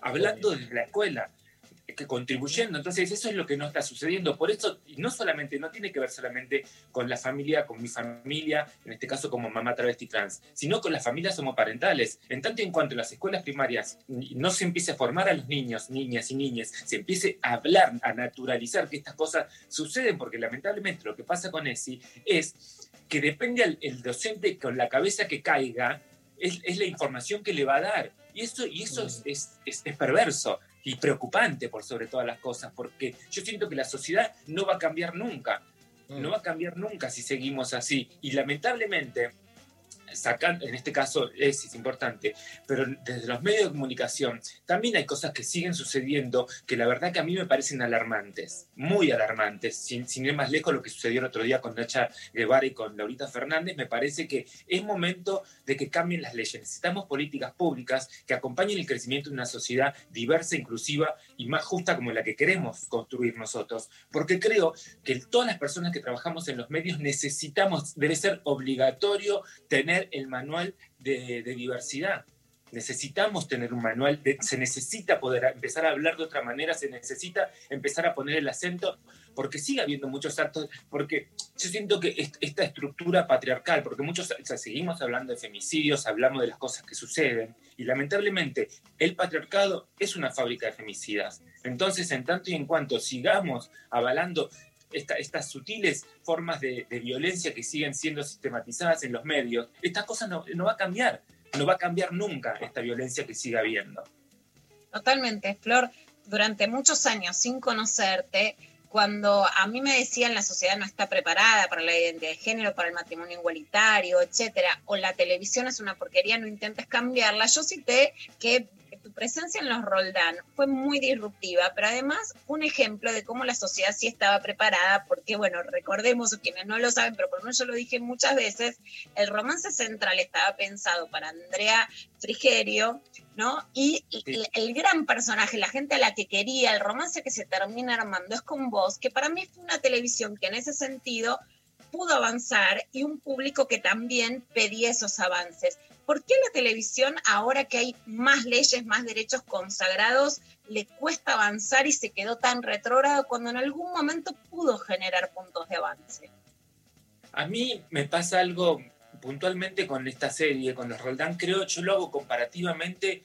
Yo soy, yo soy de Lavallol, yo me crié en Lavallol, en un barrio de Loma de Zamora, en el conurbano bonaerense, y la verdad que, que yo las relaciones de travestis, de mujeres trans, ya las veía, era como, era naturalizada donde yo vivía, no era que era algo llamativo. Lo que pasa es que hay en ciertos lugares de la sociedad donde muchas personas no conocían, no sabían lo que era una travesti o nunca habían visto una. En este caso, para mí el arte siempre modifica.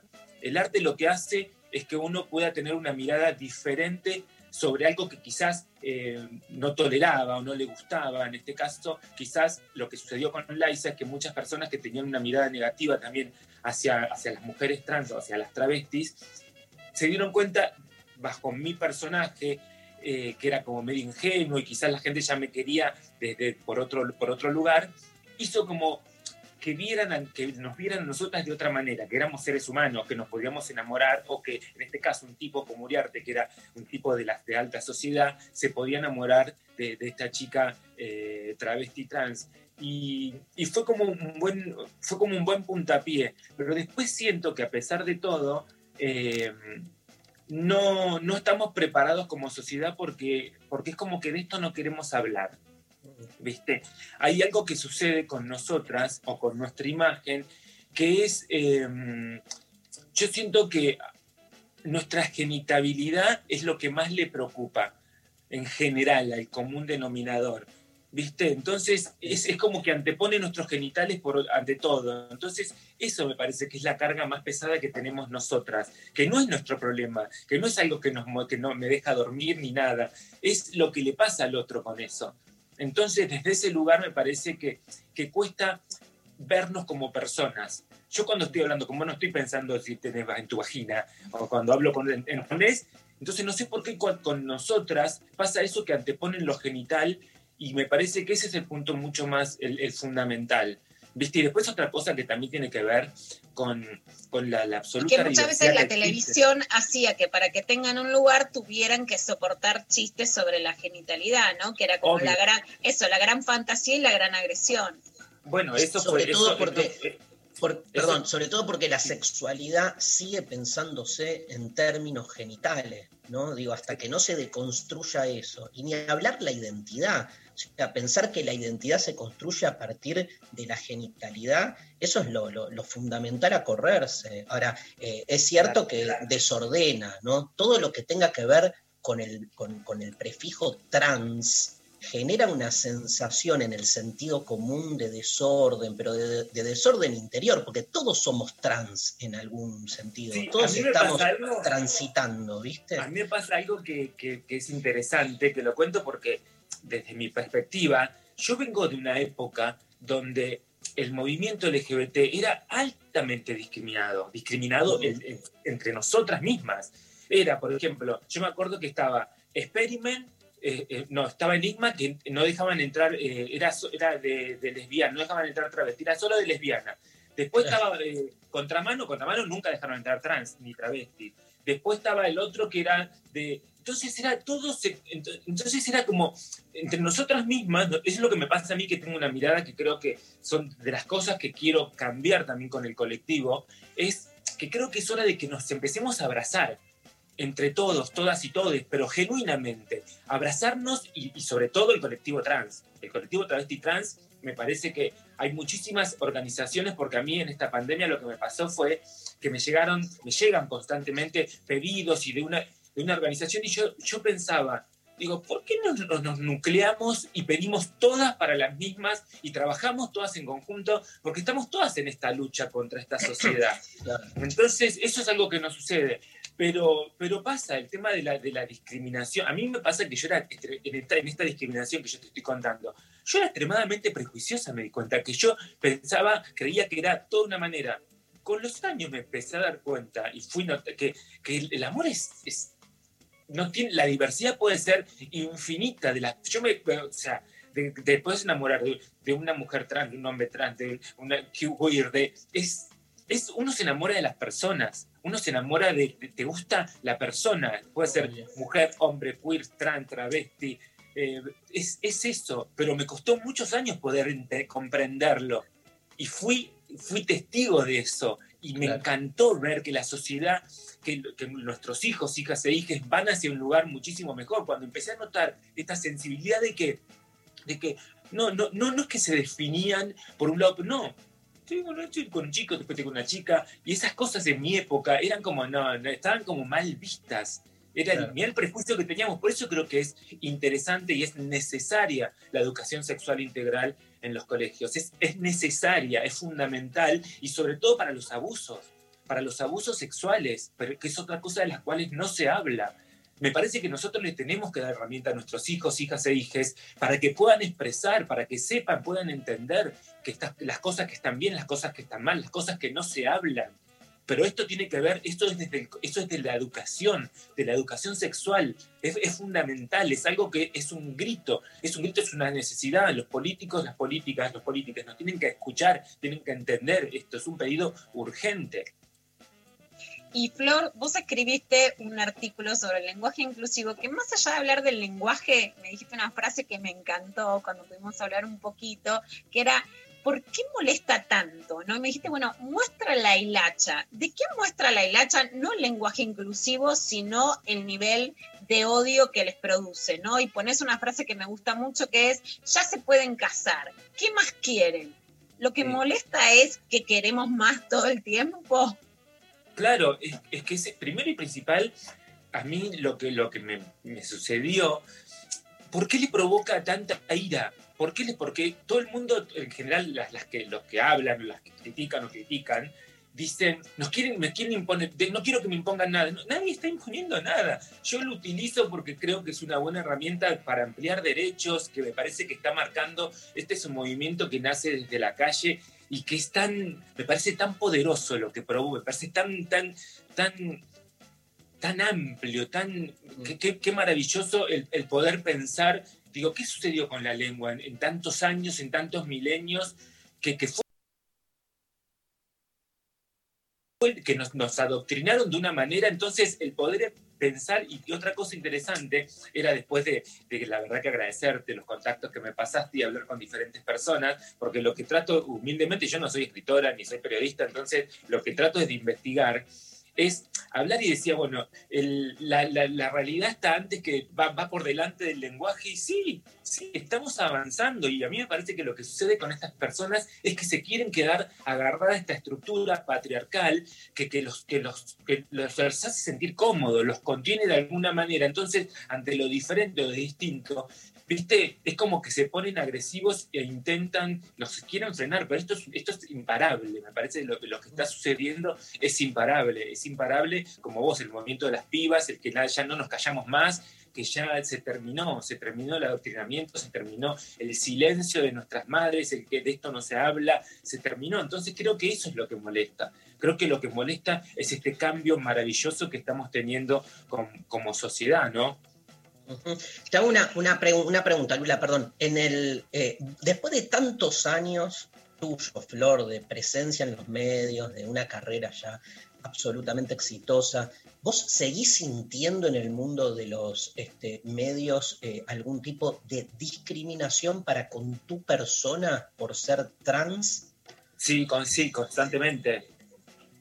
Sí, Sí, sí, lo sigue. Yo, yo lo, eh, desde la y te digo, solamente cuento desde la ley, desde que se aprobó la ley de identidad, no he tenido más, mínimo dos o tres hechos de discriminación por año, por año público, y que al principio eh, era tomado de manera burlona o de manera frívola, no se analizaba, porque después con los, los años me terminaron dando la razón, porque durante muchísimos años habían dicho, ay, Florencia perdió el humor, o Florencia ya queremos la de antes, o sea, yo era aceptada si, si me reía de la barba, ¿entendés? O si hablaba que si calzamos nosotras 44, pero después cuando, vos, te- cuando vos te plantás con, con, con tu identidad y decís, no, un momento, digo, no tengo ganas de reírme de eso, no tengo, no tengo por qué ser gracioso, no tengo por qué hacer chiste para que me acepten, si no me quieren aceptar, no me acepten. Es- eso fue lo que me empezó a pasar a mí y, yo siento que con los años, hoy por hoy los medios empezaron a cambiar esa mirada que tenían, prejuiciosa, discriminadora, y hasta me, me llamó la atención la, la otra vez de un, de un, de un conductor que decía, que en su momento dijo, bueno, si nosotros queremos hacer chiste, que en su momento cuando pasó, hace muchísimos años, cuando yo hice mi descargo en la PELU, donde hablaba, yo soy Florencia Trinidad, mujer argentina, Bueno, que- fue que un, también- un que momento también- el, el que mostraste el documento nacional de identidad, el mediodía, sí. en Telefe, fue un momento que o sea, yo lo recuerdo como esos momentos bisagras de, de la televisión, ¿no? Como espectadora, llorando con, con vos en el espejo y mostrando tu documento de identidad. Sí, porque, porque era lo que en ese momento creo que muchas personas no, no terminaron de entender lo que había sucedido ahí. Eh, y por eso les voy a refrescar la memoria para todas las personas. Esto tenía que ver, yo estaba en mi casa con, con mis hijos y mis hijas en ese momento jugando, tenían dos años, y me acuerdo que en Bendita habían hecho un informe donde Polino había dicho que nosotros eh, quemeábamos de parado en una lata. ¿no? Había hecho un libro donde él ponía eh, esto y era todo gracioso, era este acto extremadamente discriminatorio y era gracioso. Entonces era como un enfrentamiento mediático de, de- de estupideces para ellos, ¿no? Para los otros era esto, era una estupidez, era que diga una cosa así. Entonces era un enfrentamiento, me enfrentaban a mí, a Polino, porque claro, al pertenecer a este lado del, del, del espectáculo, no más frívolo, más amarillista, entonces estas cosas estaban como permitidas. Entonces le van a preguntar a la conductora Viviana Canosa, de Borestein, en ese momento eh, le, hacen, le preguntan sobre esta polémica y ella dice, ya teníamos de identidad. ¿eh?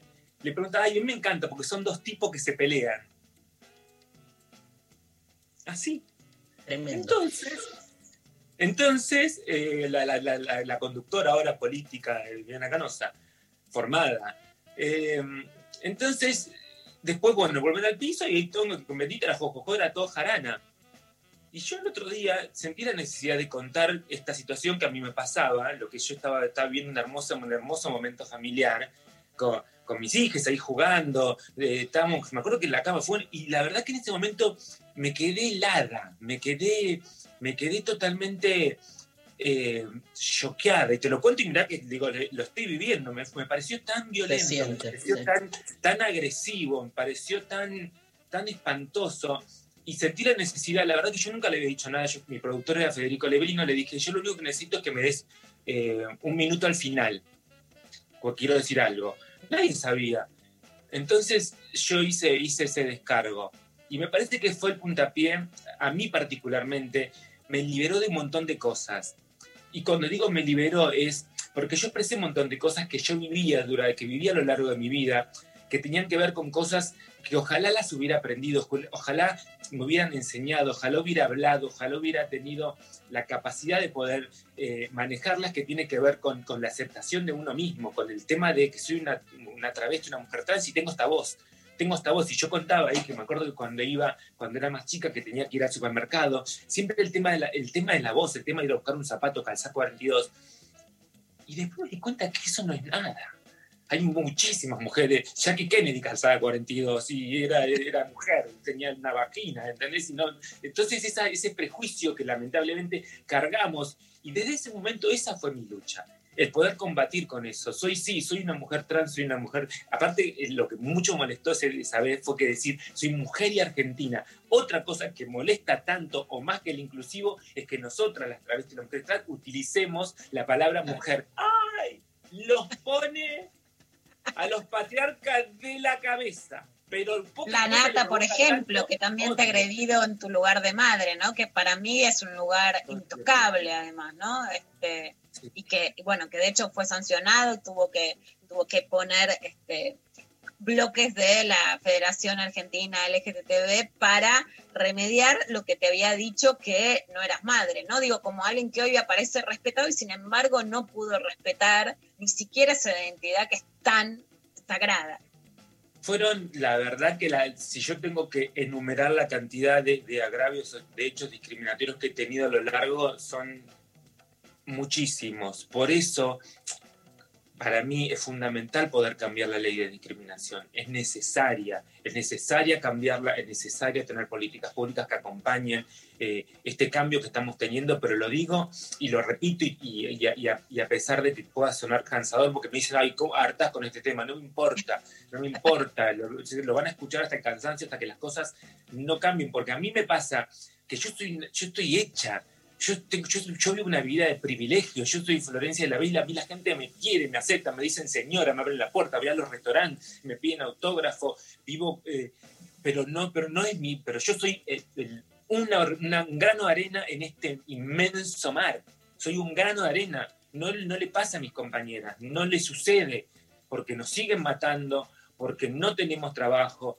porque nos siguen discriminando, nos discriminan porque por el estereotipo también, nos discriminan porque tenemos que ser, tenemos que ser esa travesti binaria, tenemos que ser o parecer, no, no, yo soy lo que soy, soy lo que la naturaleza me dio y si soy esto y me tienen que aceptar. Este, tenemos que cambiar eso, tenemos que cambiar el, chip de decir qué es, qué, es lo, qué es lo convencional, qué es lo que en- entra en estereotipo de ser humano. Es- eso es lo más preocupante. Me parece que desde ese lugar, hace poco, ayer hablaba con Lenny Cáceres de La Pampa, que es una compañera que, que la adoro, feminista, que trabaja incansablemente tratando de, cambiar este chip eh, patriarca que, que tenemos tan metido. Entonces me contaba que hace poco en La Pampa ah, eh, hicieron una convocatoria por el cupo laboral trans y ni siquiera las chicas no las citaron. Entonces le decían que tienen que mandar su CBC por, por, por mail.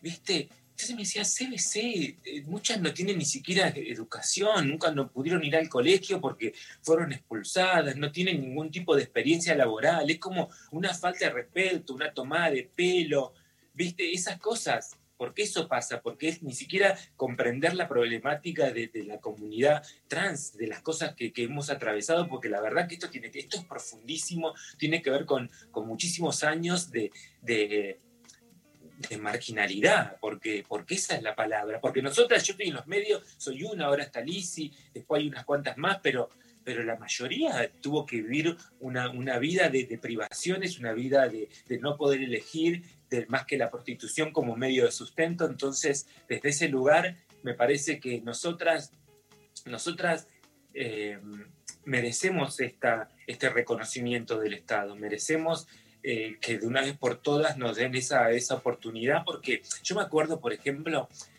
antes de debutar en el medio, que yo decía, porque quizás a veces es fácil criticarnos o, o yo sé que hay mucha gente en contra, pero nosotras en plena democracia nos metían presas.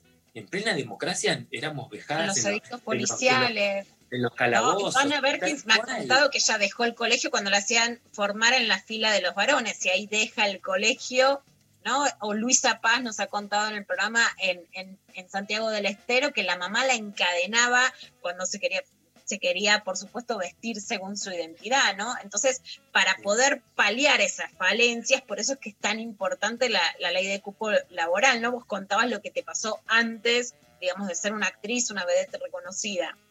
Tal cual, y por eso también me parece que, que- que es importante el tema de, de- de la ESI por, por las infancias, porque si hablamos tanto de infancia, hablamos de cuidar a los niños, niñas y niñas, y nos sacamos y, y todo el tiempo, y hoy, hoy se habla del derecho de los niños, de las niñas, de las niñas, me parece que es fundamental, es fundamental porque, porque tenemos que acompañarlos, tenemos que acompañar el crecimiento, tenemos que acompañar estos cambios, tenemos que, que abrazarlos, tenemos que contenerlos. Ojalá en el colegio, yo le voy a contar una historia que está buenísima, que tiene que ver con el jardín de infantes, que fue, que fue la primera vez que, que yo choqué de, de frente con esta realidad tan, tan difícil que estaba viviendo.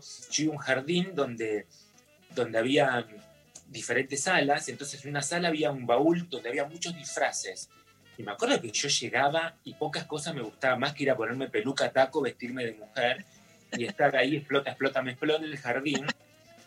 Y, y era mi momento de felicidad. Y me acuerdo que, que la maestra lo, lo primero que hizo en ese momento fue llamar a mi papá y decirle lo que yo estaba haciendo.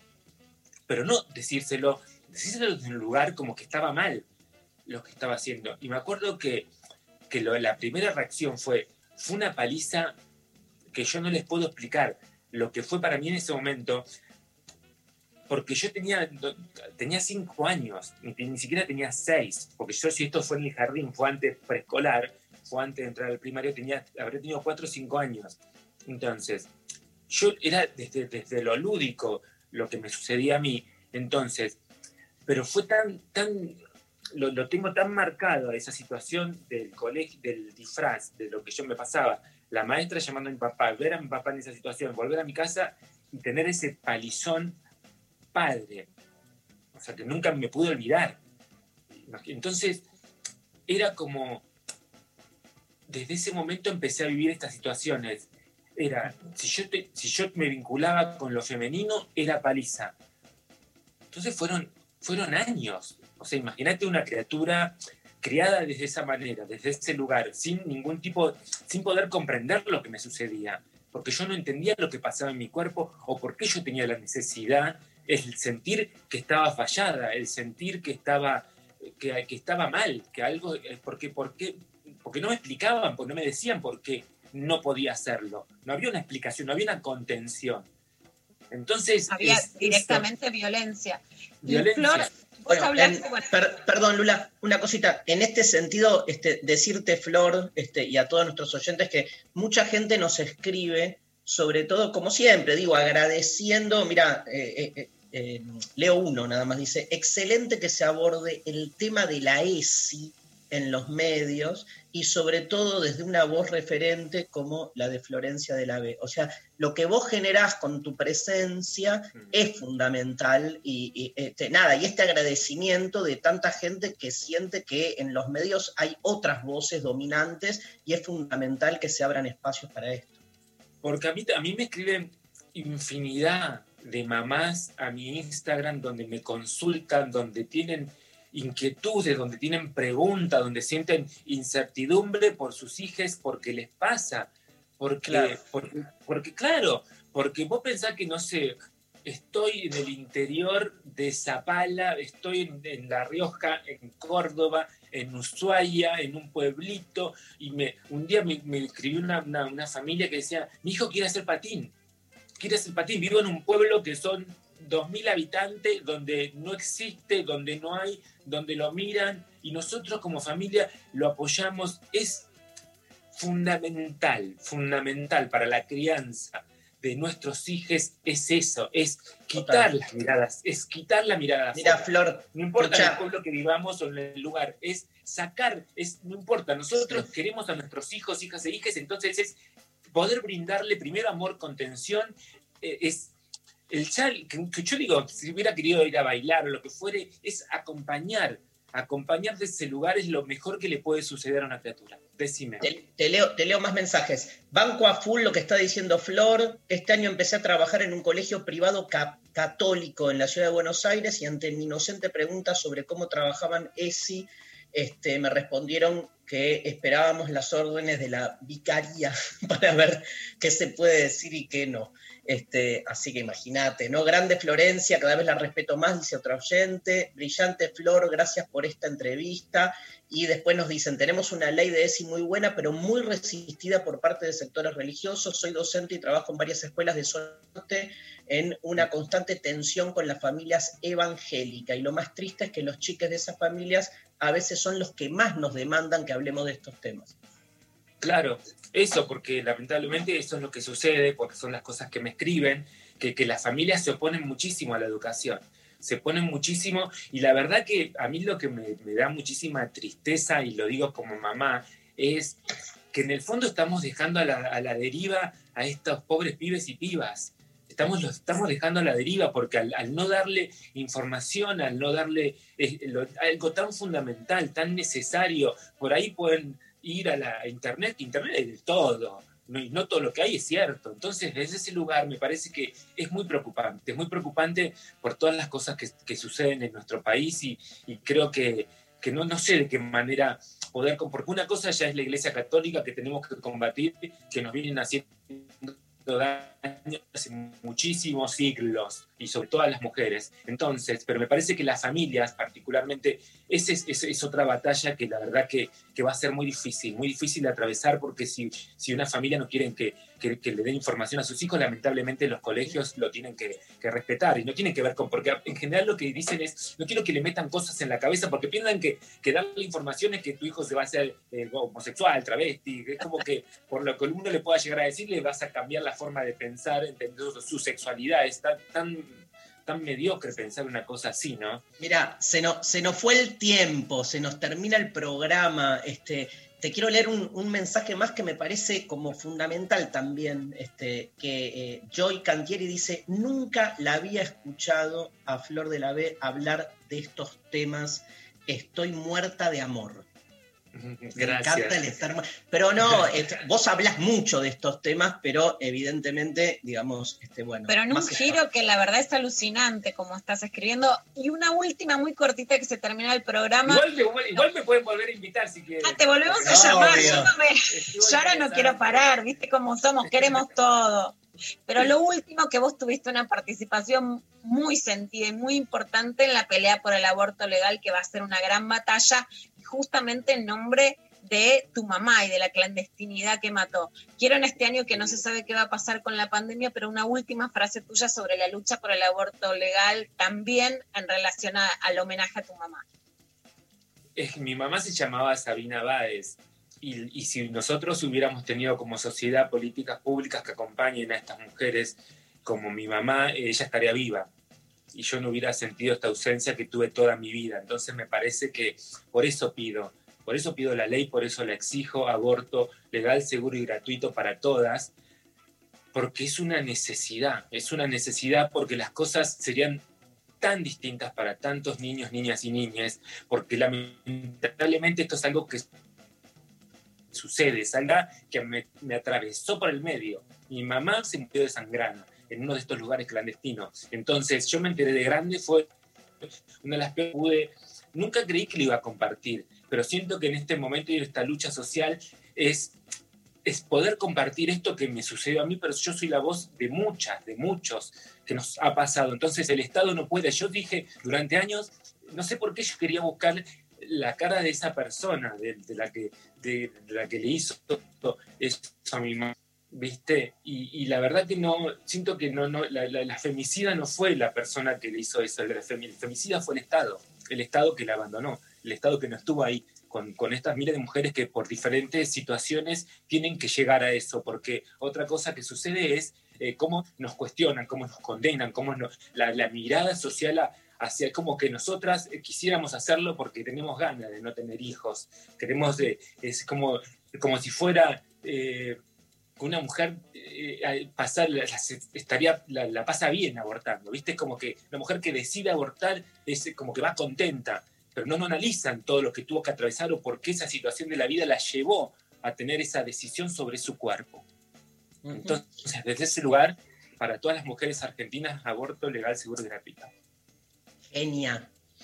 Un gran, gran abrazo, Lula. Este, gracias, se nos fue el programa. Gracias, Flor de la B, por tu presencia. María. Stanriver, Luciana Pecker, todo el equipo, Sofi Cornell, Laura Rombolá y este, Pablo González. Gracias, nos vemos mañana. Vamos escuchando a Ana Tijoux con Jorge Drexler, Sacar la Voz, dedicado a Flor de la B. Te queremos un montón, Flor. Gracias. Muchas gracias. Gracias a Muchas ustedes. gracias. a todos, todas y todos.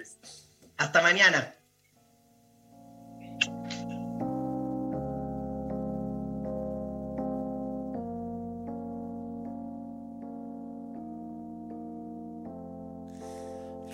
Respirar para sacar la voz, despegar tan lejos como un águila veloz.